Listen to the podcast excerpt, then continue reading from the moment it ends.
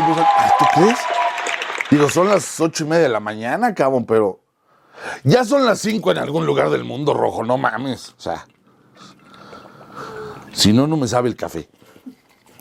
O sea, en algún lado son las cinco. Es más, ahorita son las tres de la tarde, ya me puedo echar un. En España.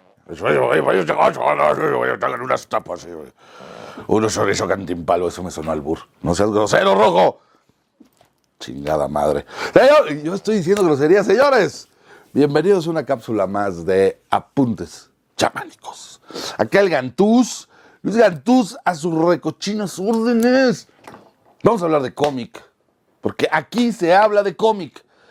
No se habla de qué color tienen los calzones de Spider-Man, porque pues todo el mundo, yo sé que todo eso lo saben ustedes sin necesidad de nada. Yo sé que ustedes saben cuántos dibujantes han hecho Spider-Man en toda su historia. Yo sé cuántas veces Batman ha golpeado al guasón. Yo sé que ustedes lo saben. Por eso aquí hablamos de lo que se supone nadie sabe, que es del cómic.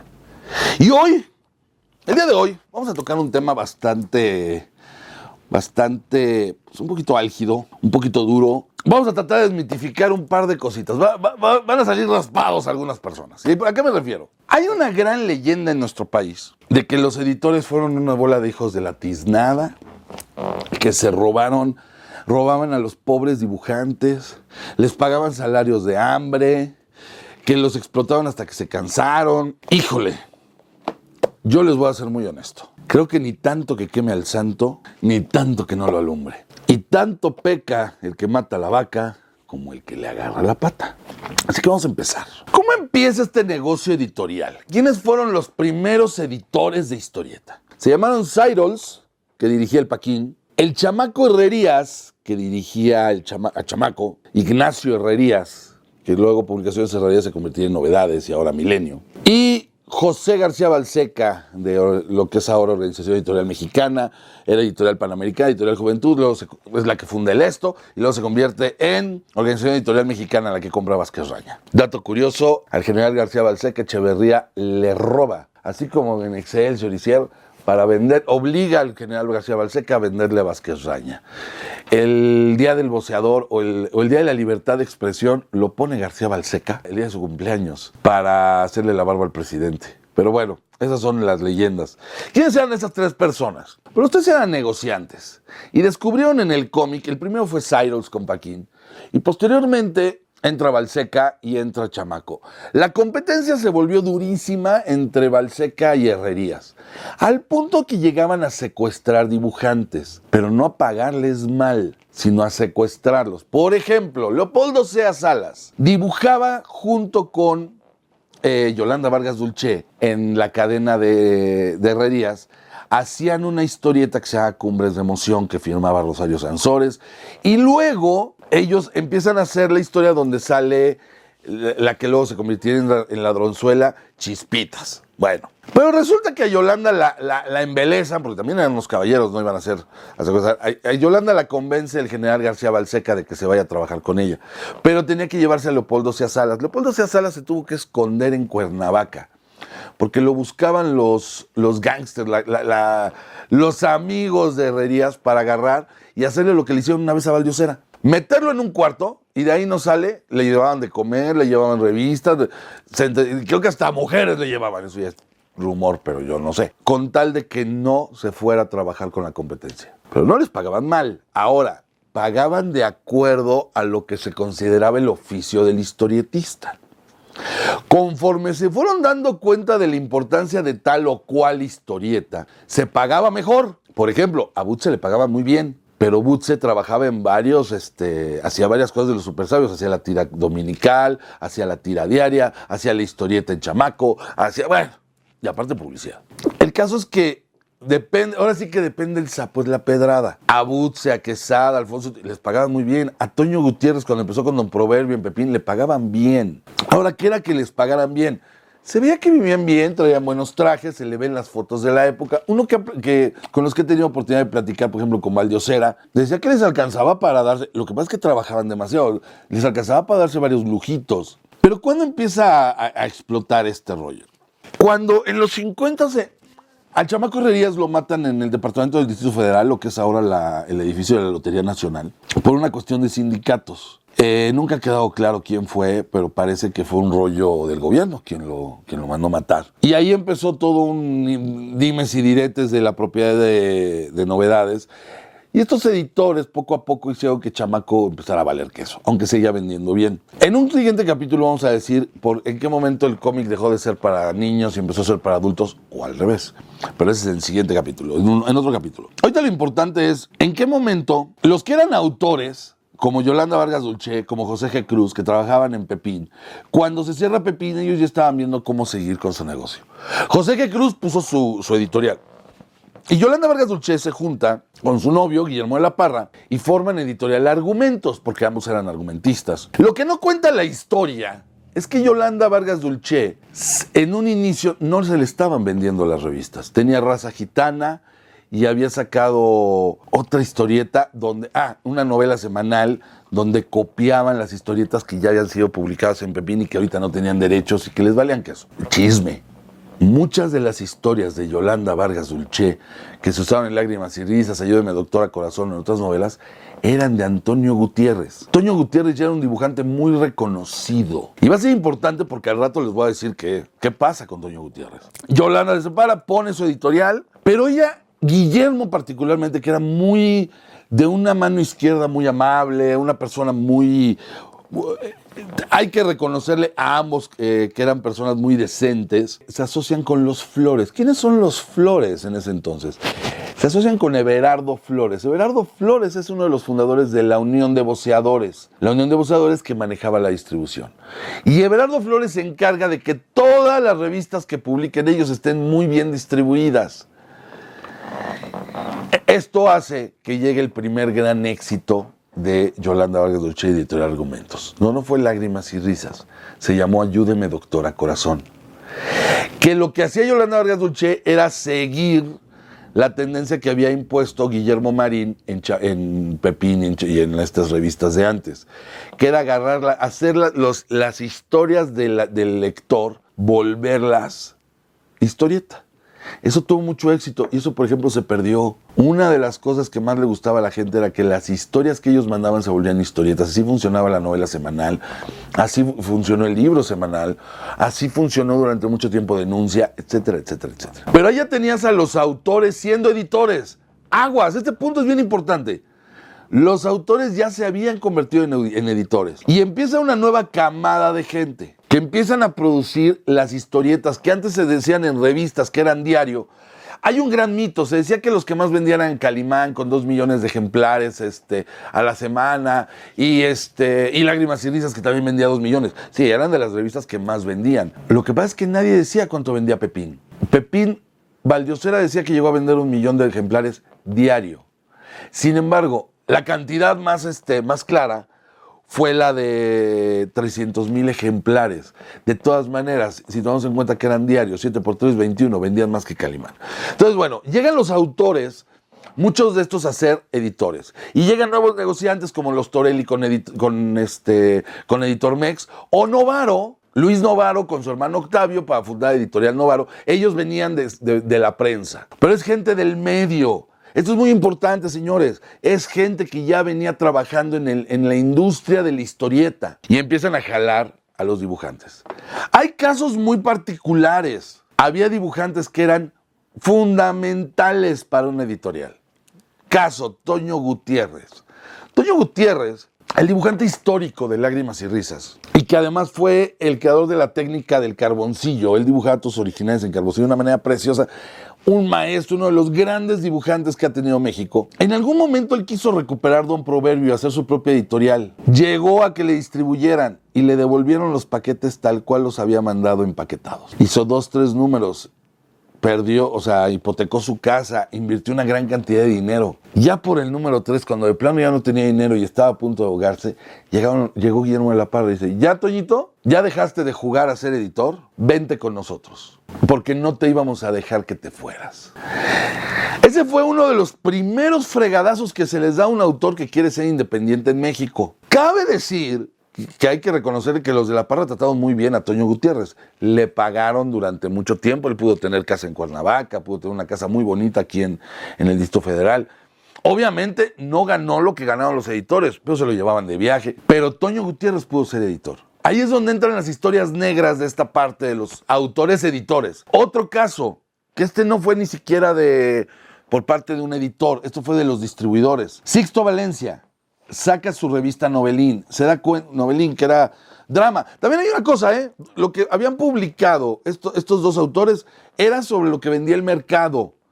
No es que trataban de sacar una historieta diferente a lo que se estaba vendiendo en ese momento. No era un independentismo de ahora voy a revolucionar la, la temática y Sixto hizo el Santos y la Tetona Mendoza. No.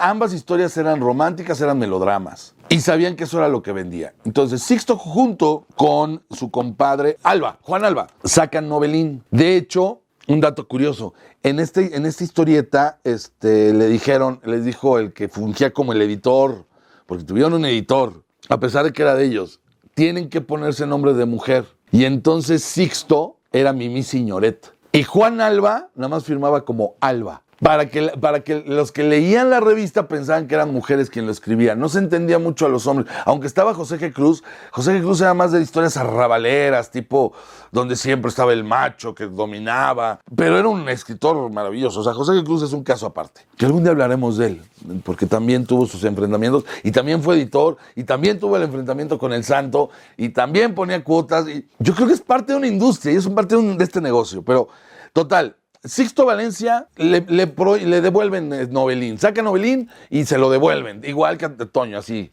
como lo guardaron. Y de repente, pues dice, yo agarro, agarró sus, sus, este, sus historietas, las metió en la cajuela de su carro y se le ocurrió hacer unos tantitos y se fue a todas las tiendas de abarrote de la colonia Clavería. Y ahí empezó a repartirles y les daba el 40%, el 30%. Cuando en los abarrotes estaban acostumbrados que les daban un 5 o un 10% de ganancia en cualquier cosa, cuando le llegan algo que les da el 30%, todo mundo vendió más de 50 mil ejemplares en una semana, en abarrotes. Pero un día que andaba distribuyendo él con Alba y con su esposa, doña Vicky, ¡oh, cinco! Ya saben, de estos gorilitas que luego andan por aquí en México, le empezaron con cadenas, los encontró golpeando su carro con cadenas y ¡órale, cabrón!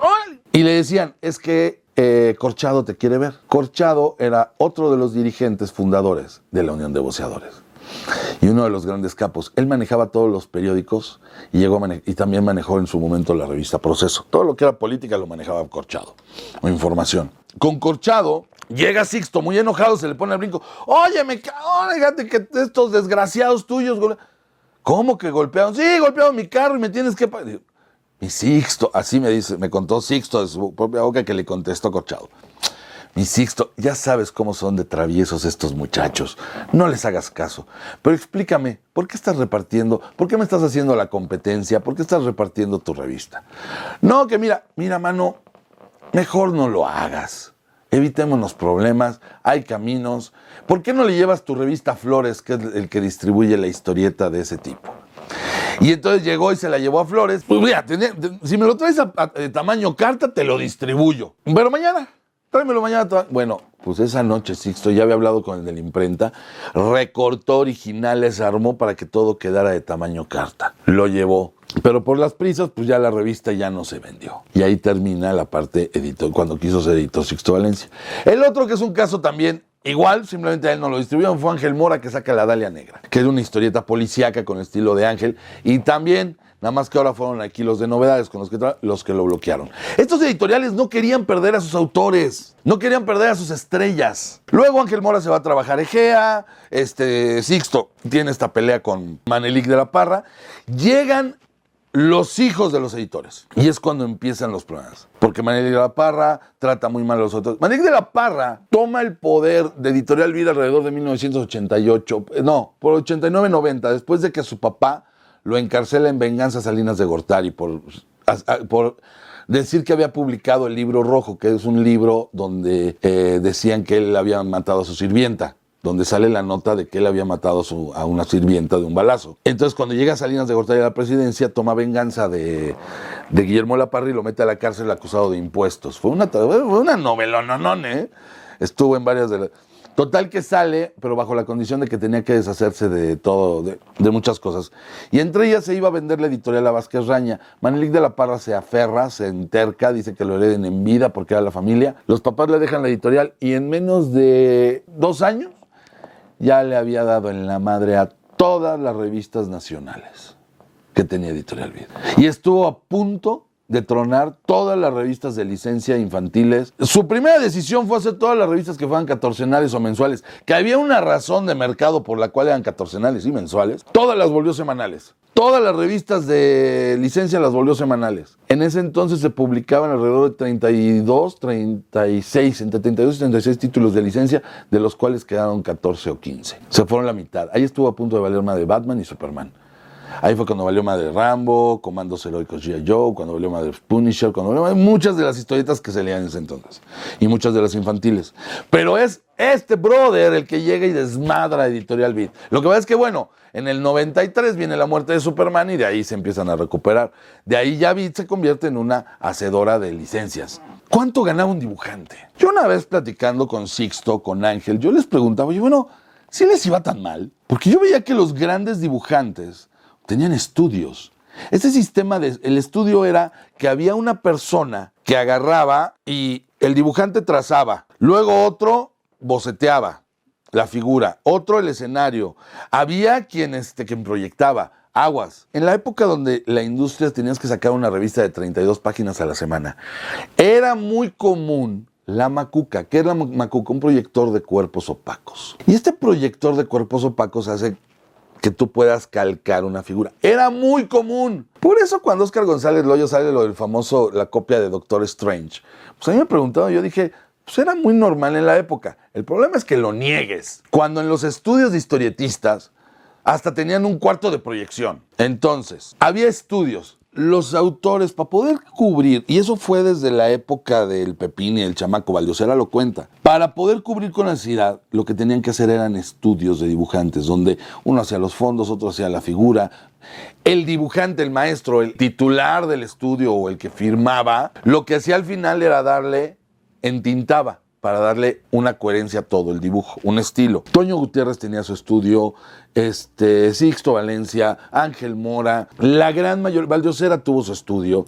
Él contaba, por ejemplo, que en Pepín llegaban y para sacar la chamba Ponían así en un cuarto todas las hojas en respiradores, un montón de... Entonces llegaba uno y hacía los cuadros, llegaba otro y hacía el boceto, llegaba otro y empezaba a trazar, y así se iban de uno en uno. Pero estaban trabajando mientras el que acababa de hacer el cuadro y estaba haciendo los cuadros de este, aquí se empezaba a trazar y se pasaba este y entonces cuando se dejaba este se empezaba a dibujar. Esa parte que es muy divertida fue lo que hizo el sistema de estudio y lo que hizo que la producción se desarrollara muy bien. A la pregunta expresa, Oye, ¿cuánto ganaban los dibujantes? Desafortunadamente con la inflación y con todas las broncas que ha tenido México es muy difícil porque, por ejemplo, llegó un momento en que llegaron a pagar 150 mil pesos por un cartón, pero que cuando le quitaron los tres ceros pues eran 150 pesos. Pero hay que tomar en cuenta que en ese entonces un cómic costaba un peso. Lo que hicimos una vez, hay un, hay un sistema, hay una página que te calcula cuánto vale, cuánto vale el dinero en la actualidad trasladando, por ejemplo, de 1940 a 1950. Gente como Sixto Valencia, que es, el caso, ¿por qué menciono tanto así? Porque es un caso con el que yo tuve mucha cercanía, tuve mucha, platicamos mucho de esto, pero también con Ángel Mora, también lo platicamos con Valdiosera. Llegamos a, al cálculo, porque ellos se acordaban que el, precio era variable de acuerdo a, al título, por ejemplo, en Memino era lo mismo, el precio era variable y lo que calculamos que ganaban por semana un, dibujante como Sixto, como Ángel o como Toño, eran alrededor de entre 70 y 80 mil pesos de ahora. Más o menos, pesos más, pesos menos, podría fluctuar entre 60 y 80. A la semana. Obviamente de ese dinero se tenía que pagar a la gente del estudio. Esa era otra industria. Muchos de esos ayudantes luego se fueron a pedir trabajo a las editoriales y trabajaban en sus propias historietas. Y llegaban nuevos. Ese era el sistema en el que se generaban nuevos historietistas todo el tiempo. A veces los dibujantes no pagaban tan bien como uno esperaría, pero eran chavos o gente que estaba aprendiendo el oficio. Entonces, esto era un negocio. Cuando yo hago cuentas, digo, oye, Sixto, pero tú te estabas llevando alrededor de En el caso de Sixto, alguna vez calculamos que él llegó a ganar entre 50 y 80 mil pesos al mes. En algunos casos, en algunos momentos llegaba a ganar hasta 100 mil, 120 mil pesos de esta. O sea, trasladados a esta época con inflación, pues ganaban muy bien. Bueno, los maestros los grandes estudios y porque sacaban de tres a cuatro títulos a la semana. Pero sí ganaban bien. Les alcanzaba para vivir decentemente y para darle trabajo a por lo menos a de cuatro a seis personas que trabajaban en el estudio. ¿Qué es lo que pasaba? En realidad no es que ganaran mal. El problema con los editores a principios de los noventas, que es la época en donde nuestra generación, surge por una serie de mitos. Uno de ellos, y lo voy a decir aquí, se llama Carmatrón y el señor Oscar González Loyo, que inventó muchas cosas sobre los editores, cosas que no eran ciertas y que vamos a hablar en el siguiente capítulo de Apuntes Chamánicos. Porque esto tiene una segunda parte. Nos vemos la semana que entra. No se lo pierdan. ¿Logrará Gantus dejar de mencionar el Comic Code Authority en cada episodio? ¿Explicará por qué nunca llevó el audio de apuntes chamánicos a los forasteros? ¿Descubriremos si los editores fueron los eh, malos malosos de la historieta? ¿Quién le agarró la pata a quién? ¿Dejará de ser tan mamila? No se pierdan la continuación de este chamani episodio, la siguiente chamani semana, en el mismo chamani canal.